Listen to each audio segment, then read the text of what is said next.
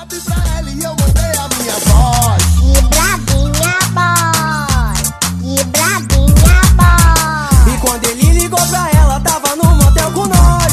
que bravinha boy, que bravinha boy. Dali, galera! Aqui quem fala é Manuela Andrade e essa é mais uma edição do podcast mais valioso da RMR. Mais uma edição do Que Braba. E eu tô aqui hoje com o meu amigo Lúcio. E aí, Lúcio? E aí, Manuela, tudo bom? Tudo bom que vocês estão ouvindo? E hoje nós vamos falar de um assunto muito polêmico. Mas porque a gente sempre tá metido em polêmica, né? Se não for para causar, a gente nem grava. A gente vai falar um pouquinho sobre a higienização dos espaços em que tá rolando, né? Essas, esses ritmos periféricos, como brega, brega funk, funk, rap, enfim, essas problemáticas todas. E aí, Lúcio? Queres começar? Eu começo? Vamos debater? Ai, amiga, vamos debater horrores. Inclusive, hoje eu tava vendo, acabou passando no meu Instagram, é nosso artista favorito, que tá estourando no, nos espaços higienizados, né? O cantor indie lá, que não vou, baiano, que eu não vou citar o nome. Pra variar, né?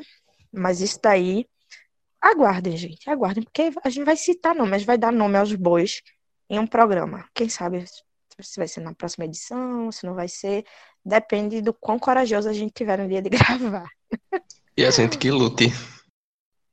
pra não tomar um processinho. Mas eles que lutem também, pra não ser podre, né? Enfim, é, vamos começar falando um pouquinho sobre a inserção desses ritmos periféricos, desses ritmos é, que por muito tempo foram marginalizados, que ainda são marginalizados por alguma camada da sociedade, por algumas pessoas de algumas camadas mais elevadas da sociedade, é, a inserção desses ritmos nesses festivais, né? Em festivais super cult, hipster e tal, tipo Lollapalooza, Rock in Rio, trazendo aqui para a realidade de Pernambuco, o Coquetel Molotov, o Hack Beat, o Guaiamum Treloso. É, é importante a gente lembrar que o ano de 2018 foi muito importante aqui em Pernambuco para os ritmos periféricos, né? Foi um momento que a gente teve o Baco Exu do Blues no Guaiamum Treloso, que ele estava começando a galgar seus caminhos por entre o público branco. Ele ainda estava num, numa vibe mais intensa, por assim dizer, numa vibe mais, talvez, verdadeira. Longe de mim dizer que ele é falso, longe de mim. Entendeu? Como quiser. Acho que ele estava numa coisa bem mais na essência do rap, né? Bem mais crítico, bem mais incisivo, que foi com o disco Essu, o primeiro disco dele. É, foi um grande abre-alas, né? Para tudo que veio depois. A gente teve o Baco no Guaiamum Treloso, em seguida a gente teve o Diomedes, o Luiz Lins e o MC Tocha no Hack Beat. Também tivemos o Dom L, né? Nessa mesma edição do Hack Beat. Acho que foi a edição do Hack Beat mais, é, digamos assim, mais favela, né, Lúcio? Hum? É, inclusive, para começar a discussão assim, a gente vê essa entrada desses artistas, né, nesses espaços mais embranquecidos.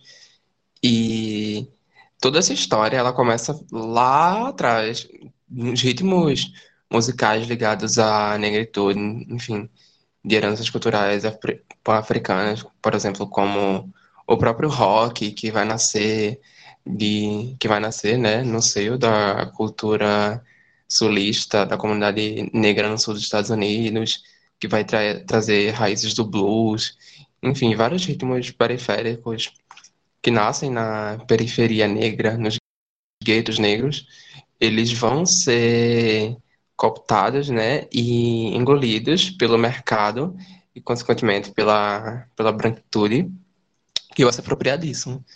E aí, hoje a gente vê, né, no, no rap, no brega funk, esses ritmos sendo engolidos pelo, pela branquitude, né, de certa forma. Justamente, é, me recordo que em outros anos, antes de 2018, a gente não tinha o, o brega, o brega funk, o, o rap em festivais aqui de Pernambuco. Eu sou bem bairrista, então eu fico meio que limitada a falar sobre as coisas que acontecem aqui.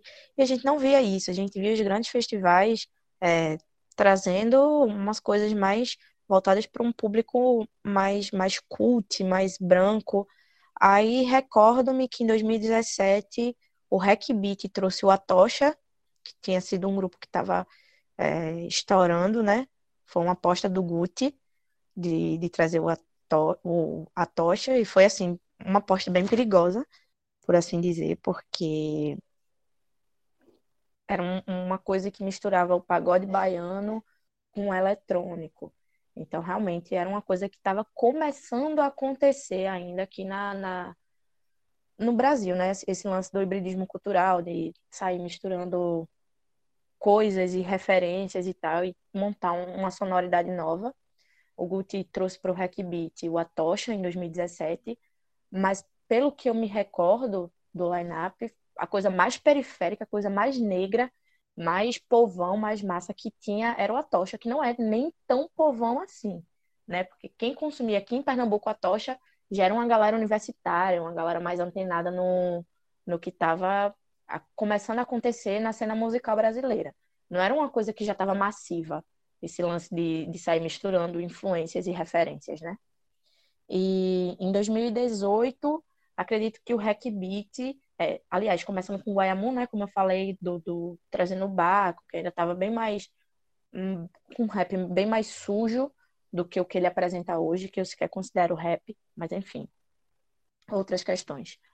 É, e em seguida, a gente teve o Hack Beat, que né, o Hack Beat 2018 para mim foi assim um grande marco na, na, nesse mainstream musical, sabe? O Gucci mais uma vez ousou trazendo um line-up assim, para mim foi incrível. Foi o melhor ano assim de Hack Beat disparado, porque teve para todos os gostos e teve muita coisa pro povão, teve o brega funk, teve rap, teve muito rap, teve rap em basicamente quatro, quatro dias de, de evento, teve é, coisa de negro, coisa de favelado, sabe?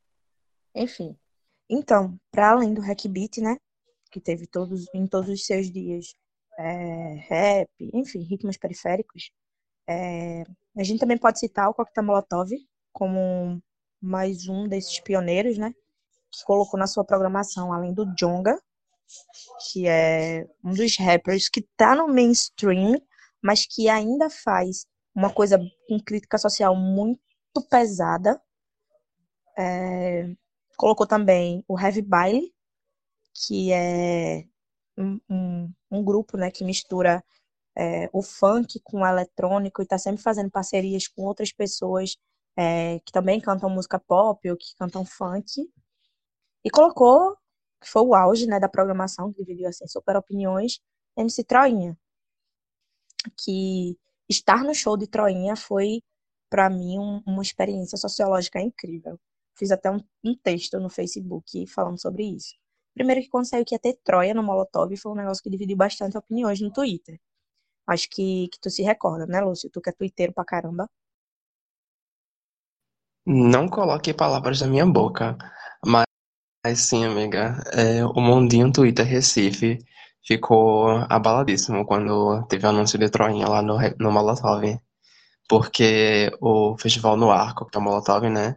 Que já arranjou bem, de certa forma, tradicional aqui, é, pra cena, entre aspas, indie do Recife que, obviamente, né, atinge um público que é, em sua maioria, um público universitário, é, consequentemente, devido à realidade socioeconômica brasileira, um público branco, é, de classe média alta, classe média, classe média alta, né, pessoas com um certo dinheiro, e aí é, era um terreno completamente avesso ao que ao do qual Troinha vem, né?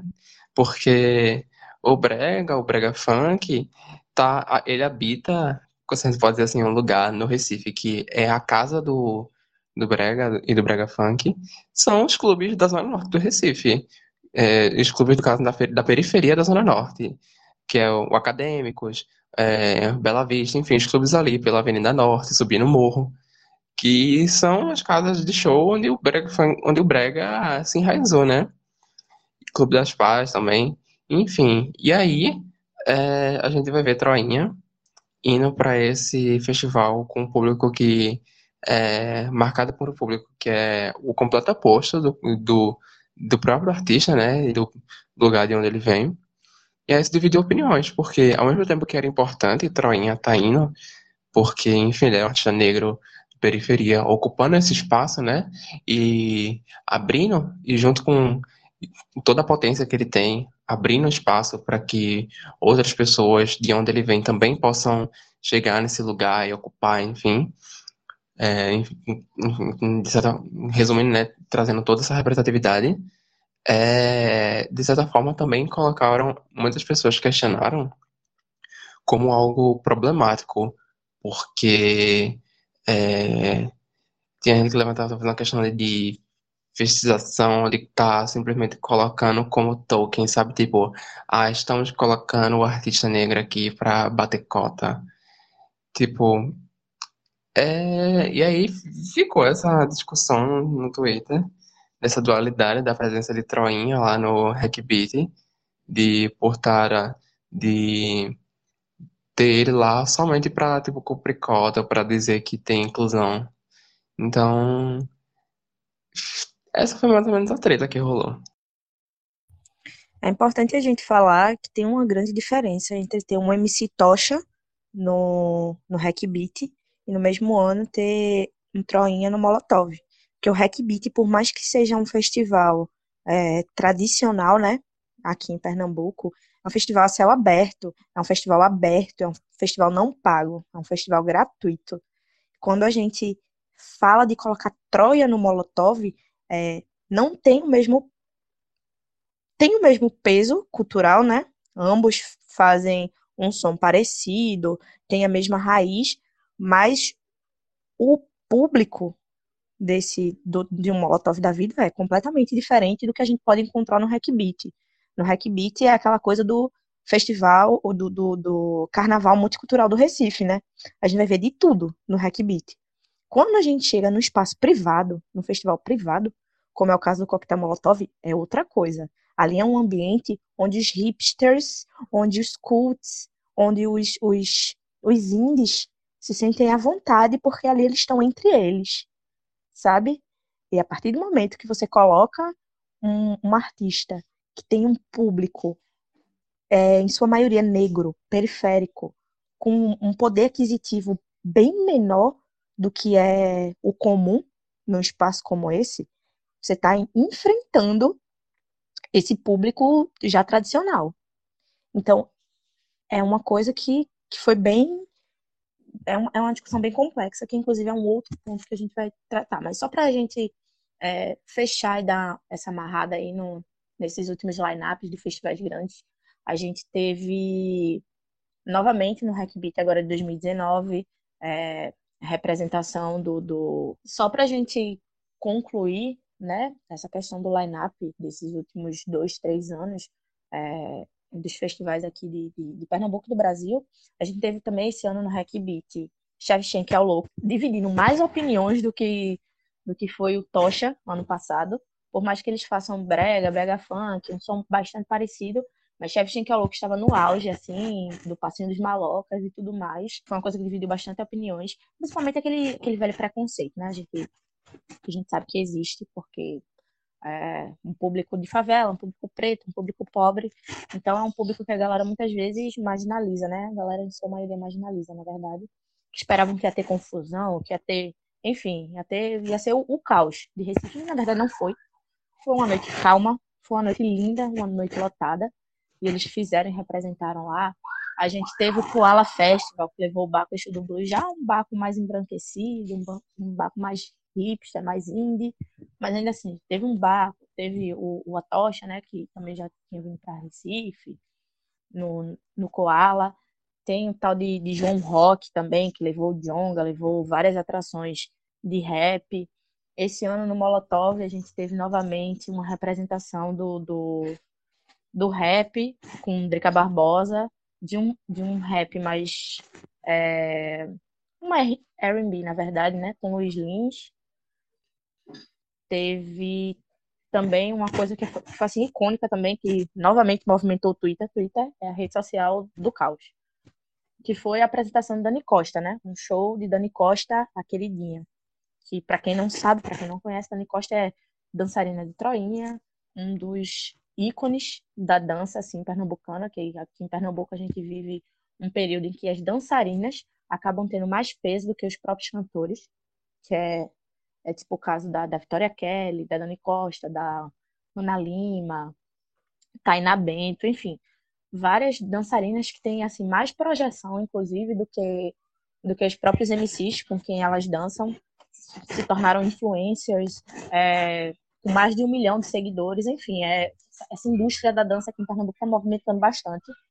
E é o caso agora da Dani Costa, que fez um show no Coquetel Molotov. E daí já foi é, uma outra situação de caos, né? A galera agora já se acostumou com brega funk, com, com brega, com ritmos de favela nesses grandes festivais. Mas com a dançarina, a galera não se acostumou tanto, né? Alguns não sabiam quem era a Dani Costa, outros é, questionaram o porquê da, da, de não ter só brega funk no setlist do show dela, de ter outros ritmos, dela ter dançado outros ritmos, porque não acompanham a carreira dela, enfim. Já foi outra situação. A gente teve o, o Rock in Rio, né? Que também levou algumas atuações de, de rap. Tivemos. E vamos ter agora o Lola Palusa, que também está com atuação nacional de rap. Que é o caso do Jonga. Acredito que o Felp, que é ou era do Cacife Clandestino, enfim. Vários desses festivais. O Bananada também, né? Levando o Atocha, levando alguns, alguns ritmos periféricos, enfim. Realmente a indústria de festivais começou a agregar esses artistas periféricos, esses artistas negros no seu line-up. Começou vari é, essa variação né, de, de ampliar o público, mas é aí que a gente entra numa outra questão. Será que a gente realmente está ampliando o público? Será que a gente realmente está sendo inclusivo ao colocar artista negro, artista periférico, artista que faz música de, de música, música marginalizada, a gente colocar ele nesse festival, quer dizer que a gente está sendo é, realmente inclusivo? Ou qual será a problemática que envolve isso? E daí eu quero fazer aí para o debate Lúcio novamente. E aí, Lúcio, o que, é que você acha? Bom, amiga, eu acho que a gente. Caramba, de certa forma, é importante representatividade, representatividade, né? É, a gente vê esses artistas alcançando novos espaços, expandindo seu trabalho e conseguindo atingir um público mais mainstream. Mas é como tu falou, é a gente pensar como está sendo talvez essa, esse consumo.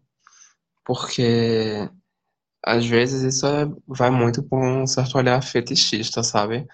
Por uma ideia de, talvez por, através de consumir aquilo, você meio que querer pagar de favelado, sabe? Porque é cool você. Ai, nossa, eu não sei se eu posso dizer dessa forma, dessa forma assim, mas é cool você pagar de favelado, pagar de negro, sabe? E aí é, mas só ali no show ou no Twitter. Nos outros espaços não. Continuamos no privilégio branco, que é o que é bom. E aí, é, a gente vai ver esses artistas entrando nesses novos espaços, enquanto que o público que acompanha eles, né, o público do, do qual do, do local de onde eles vêm, muitas vezes não tem acesso a esses lugares. E às vezes nem é tanto por um demarcador de de classe, de não dizendo demarcador de classe, mas nem tanto por questões financeiras, assim dizer tipo há um Molotov, por exemplo, que o ingresso é a inteira é 100, mas tem um, a estudante por 50, por mais que seja um dinheiro é, é caro para algumas realidades econômicas, né?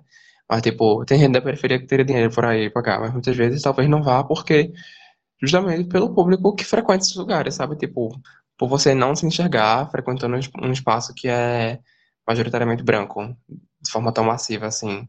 Eu acho que tudo isso é, nunca tão simplista de dizer, ah, porque botar, não pode estar botando. Acho que não seja uma visão tão maniquista assim, porque é importante eles estarem nesses lugares, né? Mas ao mesmo tempo que a gente sempre tem que ter um olhar mais problemático. Você que mora na periferia do Recife, você não se vê frequentando um molotov da vida, porque você vai se sentir deslocado. Você não vai se sentir confortável no meio daquela gente toda. Você vai talvez se sentir destratado.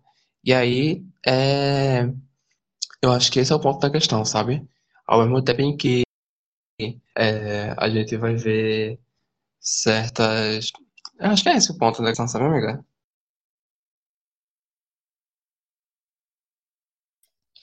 Massa, é, concordo plenamente com, com tudo que você falou. E só para reforçar, é realmente um. Você comentar sobre isso, essa, questão de é, valor do ingresso desses festivais versus, versus público-alvo, é muito problemático. É uma grande faca de dois gumes, um, um grande processo, assim, bem ambíguo. Porque a partir do momento que é uma grande vitória para os nossos artistas negros, para os nossos artistas de periferia, estar nesses grandes locais, nesses grandes festivais, é tipo assim, véi, você vê um, um Djonga num Lollapalooza. Caralho, eu acho que assim, nacionalmente é um dos auges, sabe?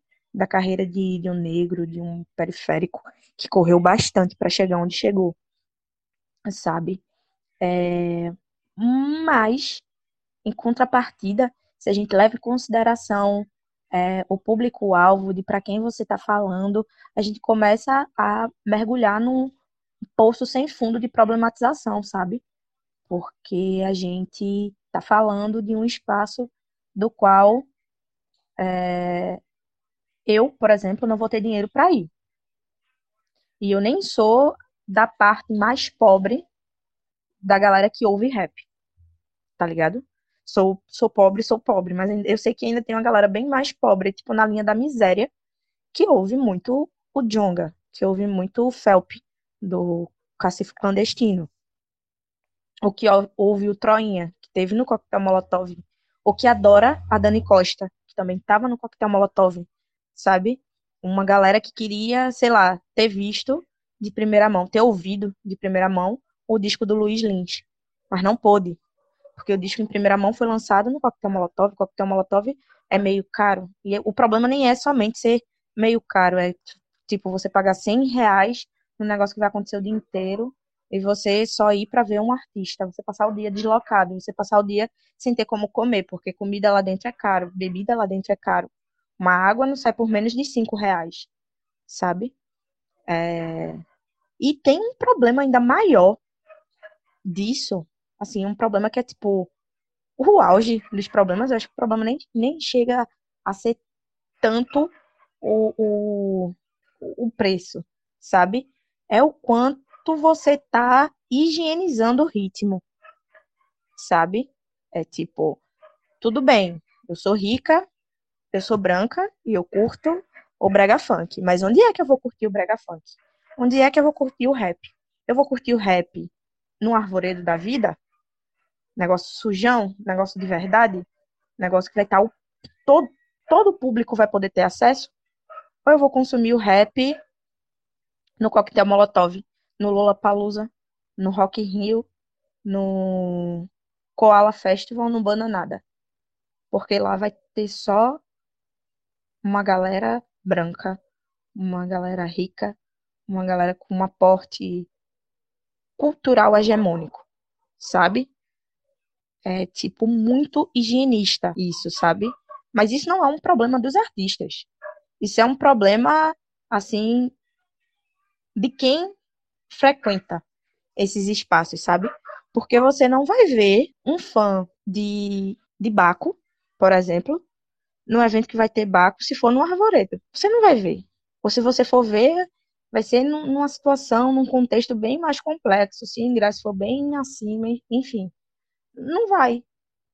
A galera prefere esperar para que venha num lugar onde o ingresso vai ser caro, porque sabe que aquela parte que eles consideram suja do público não vai estar lá e pronto, eles estão à vontade para curtir o ritmo de preto, o ritmo de periférico, sabe? É, é o lance da, da higienização que mais me incomoda, na verdade. Mas é isso, eu acho que a problemática maior é, é esse lance de, de você ponderar pelo público, não pelo, pelo, pelos artistas, porque é maravilhoso você ter os artistas de periferia nesses grandes festivais. Inclusive, como eu falei, né, foi uma experiência sociológica incrível estar num show de Troia no Molotov, porque Troia cantou no Molotov como se estivesse cantando no Gula. Para ele não teve diferença nenhuma, não, não preparou nada pirotécnico, nada. Ele cantou do mesmo jeito que ele canta no Gula, ele cantou no Coquetel Molotov, na maior simplicidade, na maior verdade, sabe? Cara, assim, muito verdadeiro em cima do palco.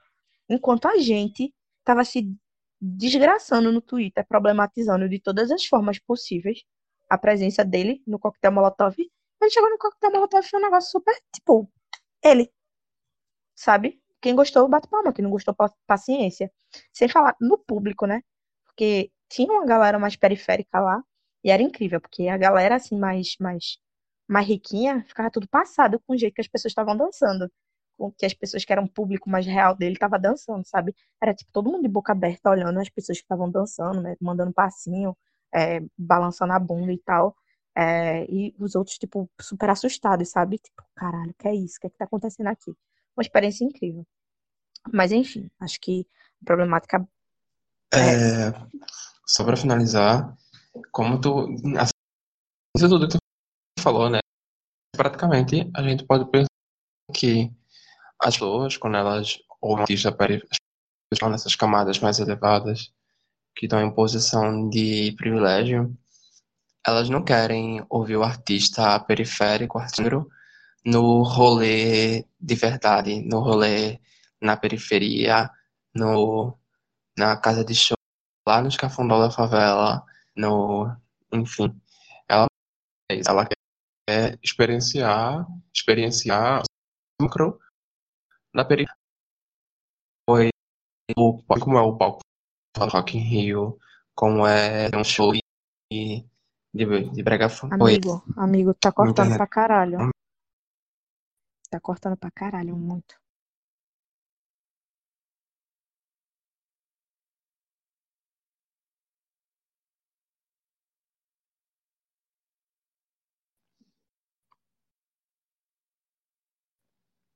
Tá melhor?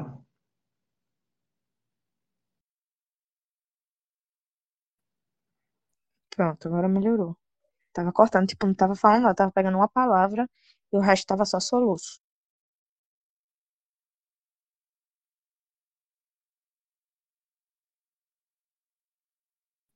Um, dois, três e. E para finalizar só, é, acho que a gente pode pensar nisso, é de que as pessoas elas não querem é, ir no rolê, elas não estão dispostas a ir no rolê de verdade.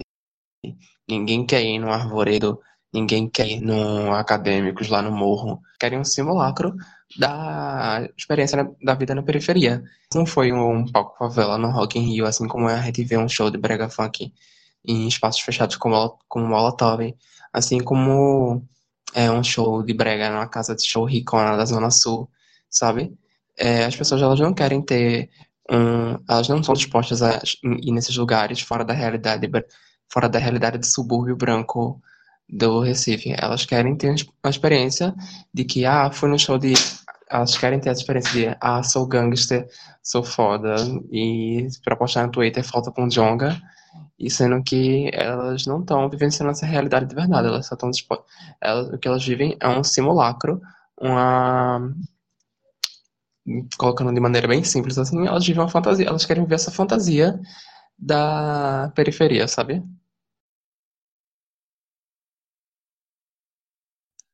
Aquela velha coisa, né? Usando o Jonga como referência, falar fogo no- nos racistas, sendo que todo mundo que tá falando isso é branco, e os brancos intrinsecamente são racistas porque usufruem dos privilégios de ser branco, usufruem do, da opressão aos negros. Então, né? Pois é, né? Porque, querendo ou não, racismo caralho. é uma opressão estrutural. É, eu puxo aqui o show da Dani Costa no Coquetel Molotov, que muita gente ficou assim, né? Confusa. Tipo, ah, mas ela não canta, ela é só dançarina, ela vai fazer o que lá? Tipo, amada, Guilherme. Tipo, a Dani Costa, as principais dançarinas de brega né? É a Victoria Kelly, são conhecidíssimas. Tem coleção em loja do estado e tal. E o show, obviamente, foi um show inteiro dançando. E aí, é, o que pegou muita gente de surpresa foi que ela dançou também swingueira, dançou outras coisas além do brega funk. E aí, uma galera falando, oxe, que show troncho, não sei o que, não faz sentido.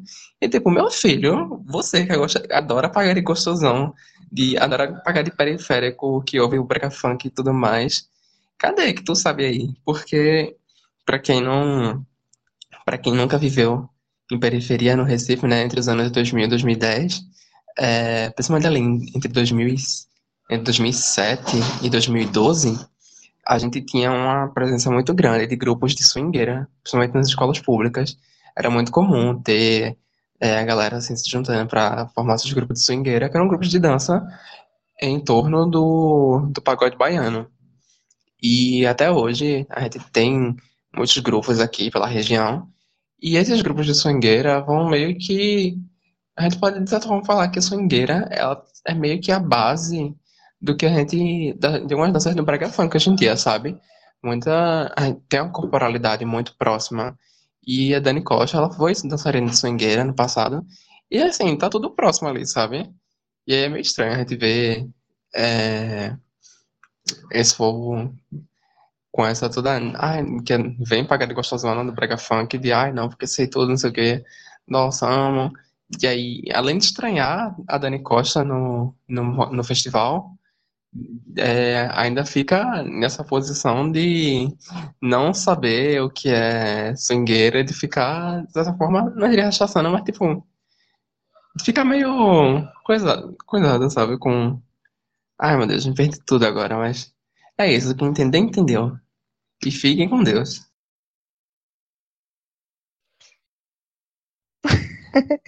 É aquela coisa, né? Tipo, um festival, no, um festival como todo, assim, no Brasil inteiro, é uma coisa que, para além dos cantores, acaba que alguns têm intervenção cultural, tem outras expressões artísticas. E a dança é uma expressão artística. A dança é uma arte. Então, tipo, ter um show de dança não deveria sequer ser algo para trazer surpresas às pessoas, né? Já que a gente considera que no, no Molotov tem tantas pessoas cultas, cheias de referências culturais, históricas e afins, sabe? É assim que eles se posicionam, é assim que o público se posiciona, principalmente na internet. Então você já espera que previamente eles tenham essa noção. Ter um show de dança é uma coisa super normal no festival. Mas enfim, para além dessa surpresa, como o Lúcio falou, é, ela trazer é, o, o- a swingueira, o pagode baiano no seu show, realmente não deveria ter sido uma surpresa. É, afinal, o show dela é realmente visitando ritmos periféricos, danças periféricas, danças é, marginalizadas, por assim falar. Então, ela trazer a swingueira é uma coisa super normal, visto que ela começou na swingueira, já, já deveria ser um ponto. E um outro ponto é que, tipo, a swingueira está para os anos 2000, até o comecinho dos anos 2010, como o passinho está agora, para essa reta final dos anos 2010, né?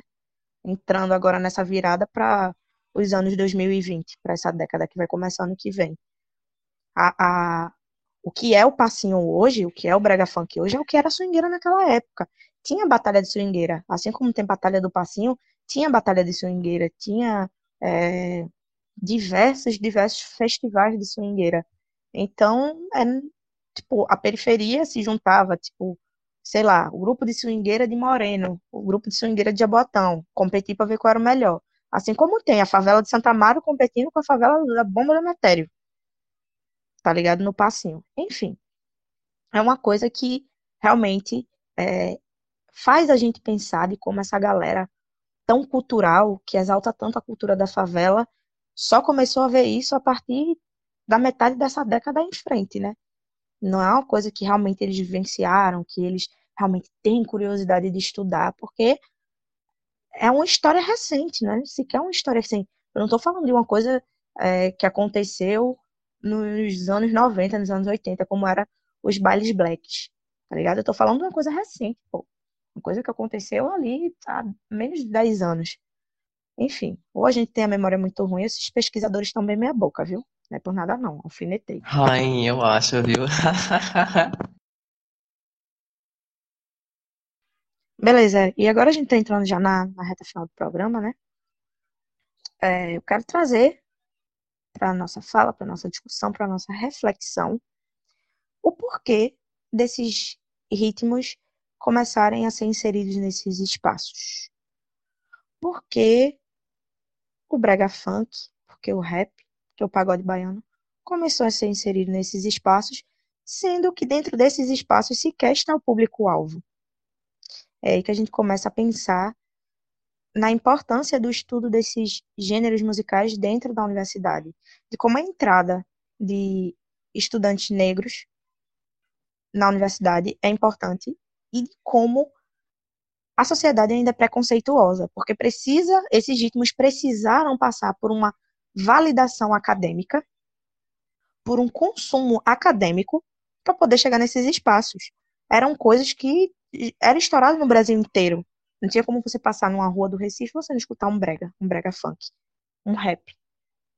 Sabe? O mesmo acontecia em outras periferias do Brasil afora. O pagode baiano que é super estourado na Bahia e aqui nas adjacências, né, de, de Nordeste e Norte. Porque nunca tinham chegado nos festivais e passaram a chegar depois que a academia começou a estudar. Quem ainda é maioria na academia? Quem são esses pesquisadores que começam a ter oportunidade num programa de pós-graduação, tirando o Lúcio, ícone, que eu quero fazer um ponto aqui, né? Nosso querido Lúcio, agora é um mestrando, fica com Deus, vamos ter um periférico de verdade no programa de pós-graduação da UFPE, e é isso, parabéns, Lúcio. Mas enfim, continuando. Por que esses ritmos só começam a realmente entrar nesses espaços depois dessa validação acadêmica? É mais uma vez mostrando o quanto a sociedade é racista, é classista pra caramba porque a gente precisa, a gente precisou que um branco da academia dissesse que o brega é cultura e comprovar isso a partir de um estudo enorme, de uma dissertação, de um artigo, não sei o que, não sei o que, para poder que a galera aceitasse que o brega é cultura, sendo que é cultura, porque um grupo enorme da sociedade consumiu o brega, um grupo enorme da sociedade consome, consome o rap, consome o funk, consome o pagode baiano. E a gente precisa ainda que a academia, que as pessoas brancas, que as pessoas universitárias validem esses ritmos para que esses ritmos cheguem realmente nos festivais, comecem a adentrar na, na parte mais cult, mais hipster, mais branca, mais rica da sociedade. Isso é muito problemático, isso é muito sintomático. A gente está falando de música, mas a gente poderia estar tá falando de qualquer outra coisa, de qualquer outra expressão cultural. Foi o que aconteceu com o Mangue Beat, foi o que aconteceu com o Maracatu. Não, não sei tanto da história do frevo, mas eu acredito que também tem acontecido com o frevo. Foi o que aconteceu com o samba. Vários ritmos negros, vários ritmos nascidos na favela, precisaram passar por uma validação acadêmica, por uma validação branca. Começou a ter que ter artistas brancos, hegemônicos, dentro de um padrão estético e tal aceitável, para que outras pessoas começassem a consumir esses ritmos. Isso é muito problemático, minha gente. Isso é muito problemático. A gente precisa começar a valorizar a origem das coisas. A gente precisa dar o devido valor às coisas é, pelos, pelo que as coisas são, sabe? É, é o que acontece mais ou menos com, com o Baco, por exemplo. O Baco começou fazendo um rap bem sujo, como ele mesmo cantou, né? Rap sujo proibidão. Bate cabeça ladrão. O início de tudo foi aí. Só que por causa de uma música que foi validada por, pela hegemonia da cultura, pela cultura hegemônica, pelas pessoas que fazem a cena cultural, musical brasileira acontecer, o cara simplesmente mudou completamente o viés da música dele. Entende? Isso é muito problemático de como os nossos artistas negros, nossos artistas periféricos, acabam que, para ser validado também, ameniza o discurso, ameniza a fala, perdem um pouco da essência, perdem um pouco da territorialidade, ancestralidade mesmo, acaba desconfigurando o ritmo inteiro para caber dentro de uma coisa hegemônica. Você pode. Outro exemplo, a Anitta, por exemplo. A Anitta, que começou fazendo uma coisa, começou cantando uma coisa, hoje a Anitta é top. Ela diz que ela representa o funk, mas ela representa o funk. O funk não é aquilo. A essência do funk não é aquilo. Quem continua fazendo funk é Renan, Renan da Penha. Que inclusive acredito que foi solto hoje. Teve o, habeas corpus aprovado, liberado hoje. Quem faz o funk é a Valesca Popozuda, que tá desde que eu me entendo por gente, falando abertamente de sexo, falando, dançando passos super sensuais e sexuais. É a Tati Quebra-Barraco, mulher preta, gorda, hoje não mais, né? Fez algumas cirurgias, mas que quando começou era uma mulher preta, gorda, favelada, que cantava abertamente, que, que falava palavreados e tal. E essas não estão no mainstream. Quem é que tá no mainstream? A Anitta. Com uma coisa que ela diz que é funk, que não é funk, que já perdeu a essência, já foi descaracterizado, já pegou outras influências para ser aceito na indústria mainstream. Então a gente também precisa refletir um pouco disso, até onde a gente está disposto para estar tá nesses locais, para ser mainstream. Óbvio, óbvio que todo mundo quer dinheiro, todo mundo tem uma família para sustentar, todo mundo tem quer ter conforto, quer viver uma vida confortável. Mas por que não reivindicar isso também sem perder sua essência?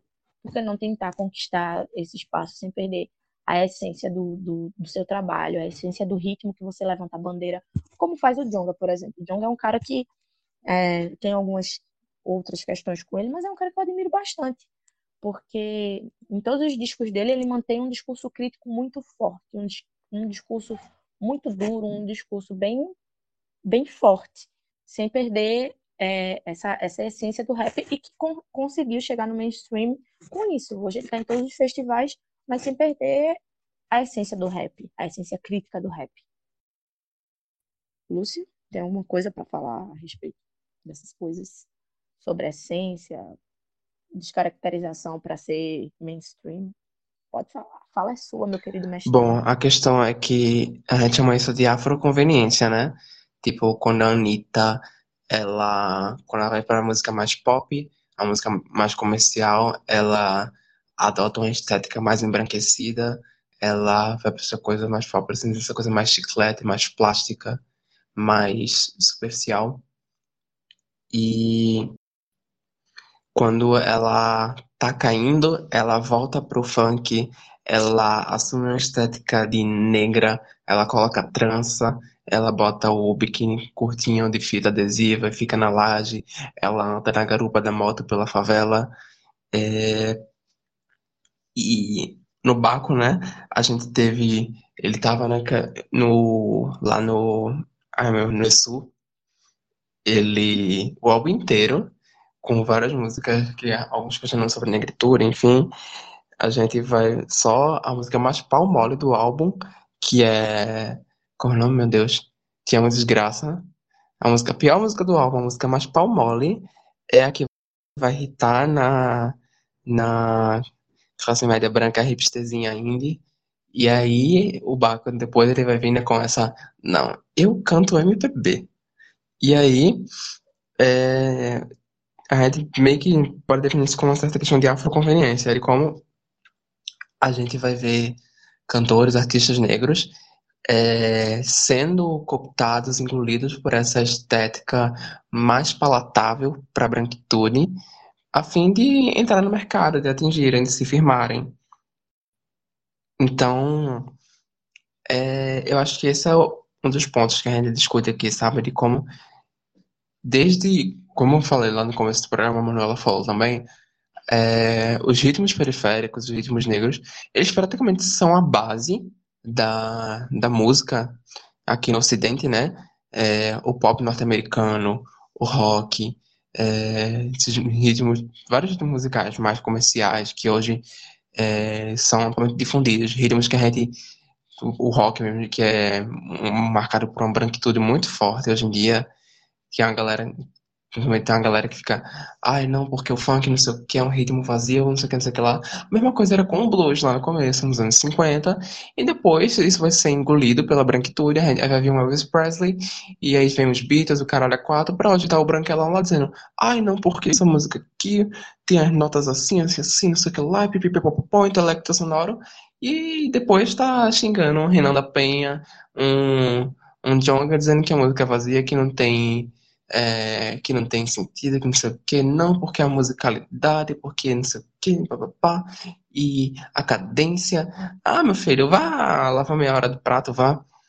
Porque, no fim, o que as pessoas querem é que elas querem ter acesso a esses ritmos, mas, para isso, os ritmos musicais periféricos, a cultura periférica, ela tem que ser tornada mais palatável para essa branquitude. E aí ela tem que ser. Ai, eu acho que uma palavra assim, pode dizer para as pessoas, é, tipo, tem que ser domesticada, tem que ser. A negritude dela tem que ser domesticada para o consumo da branquitude, ela tem que ser, entre aspas, limpa. Então é muito problemático quando a gente pensa essas questões assim, sabe, de como. é, dessa entrada de artistas negros periféricos em espaços brancos elitizados. Porque sempre vai estar, por mais que é, seja importante a esses artistas chegando nesses lugares, sempre vai ter essa, esse fantasma pairando sobre essa, esses movimentos, sabe?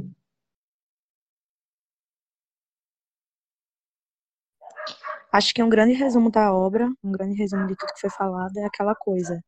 A gente quer sua batida, a gente quer sua musicalidade, mas a gente não quer suas reivindicações, a gente não quer é, sua realidade.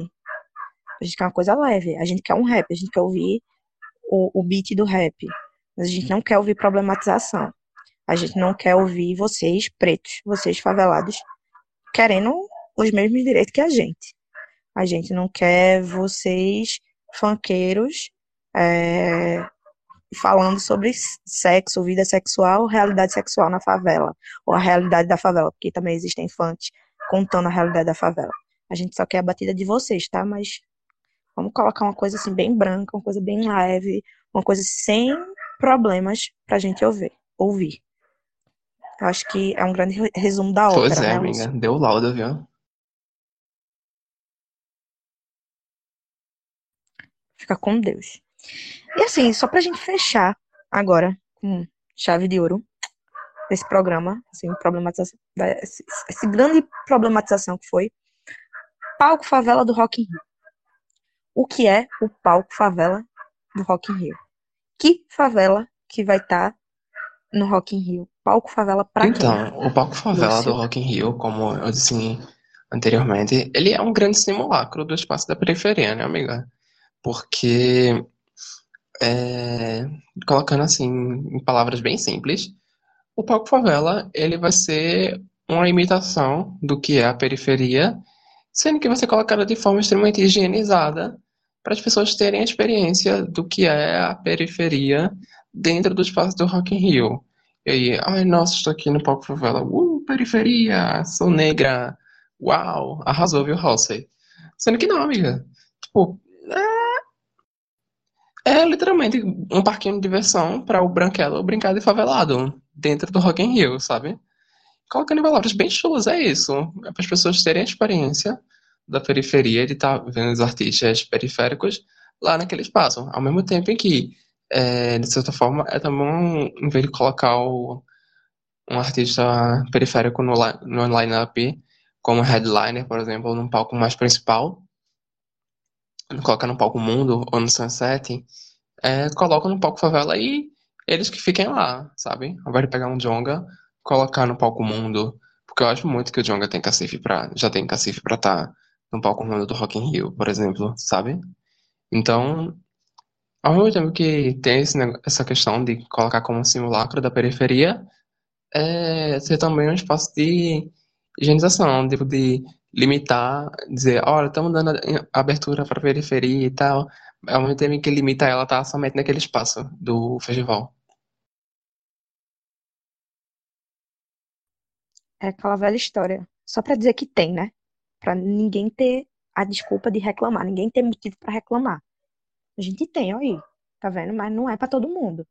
A gente não vai botar em evidência, mas vai botar. Tanto que o nome de Jonga tá lá, né? Mas tá lá, tipo, bem pequeno. O nome de Felp tá lá, mas tá bem pequeno. É, WC tá lá, mas tá bem pequeno. Não tá numa amplitude que a Lana Del Ela Rey, por exemplo, tá, né? Enfim, pois é. Então, só pra fechar esse lance do, do palco favela, é uma grande merda, uma grande fetichização do que é viver na favela, é uma grande fetichização do que é ser negro, é uma coisa extremamente é, somente pra todo mundo agora quer ser negro, todo mundo agora quer, quer ser pobre, todo mundo quer ser favelado. Onde? Nu- Numa grande, num grande devaneio, num grande sonho. Porque na realidade ninguém sobe numa favela despreocupado. Ou, enfim, é tudo uma coisa bem fantasiosa e completamente desnecessária, inclusive. Acho uma coisa super errada, racista e classista esse palco favela do Rock in Rio. Ou o palco favela onde quer que seja. Você limitar o, o artista a estar somente naquele espaço e você simular uma coisa de uma forma fetichizada, extremamente problemático. E é assim que a gente termina o programa de hoje, sem, sem alegria, poucas ideias. É importante é, nossos artistas negros e periféricos estarem nesses festivais, mas a gente ainda preci- precisa pensar em outras coisas, como, por exemplo, o público, público-alvo, é, e não perder a identidade. Artistas, não percam sua identidade pelo mainstream. Vocês fazendo sucesso, o mainstream vão, vai ter que aguentar vocês. Vai ter que aguentar a reivi- reivindicação de vocês. Não precisa ser tão flexível a esse ponto. E é isso. Lúcio, tem mais alguma coisa assim pra fechar? Ou Bom, é isto? eu tenho uma coisa a Deus. dizer. Quem quiser acompanhar a Caixa de Brita nas redes sociais, é só seguir a gente no Twitter ou no Instagram, no arroba Caixa Brita, e também no Facebook, tá lá, facebook.com.br Caixa Brita, além de que pode estar acompanhando o site da gente, né, que é o caixadebrita.com. Lá você vai ver todos os podcasts, também tem algumas matérias, análises e críticas de álbum, e é isso, minha filha. Quem que... Um beijo pra quem fica e até mais.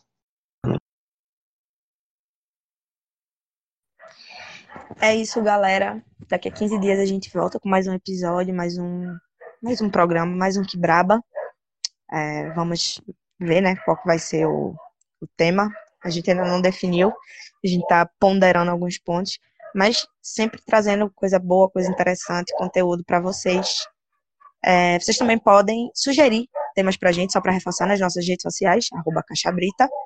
Sugiram, deem feedback. Isso é importante pra gente ter forças para gravar, porque não é fácil gravar, não está sendo fácil gravar. Mas é isso. Espero que vocês tenham gostado e daqui a 15 dias a gente tá de volta. Beijo, galera, e é nóis.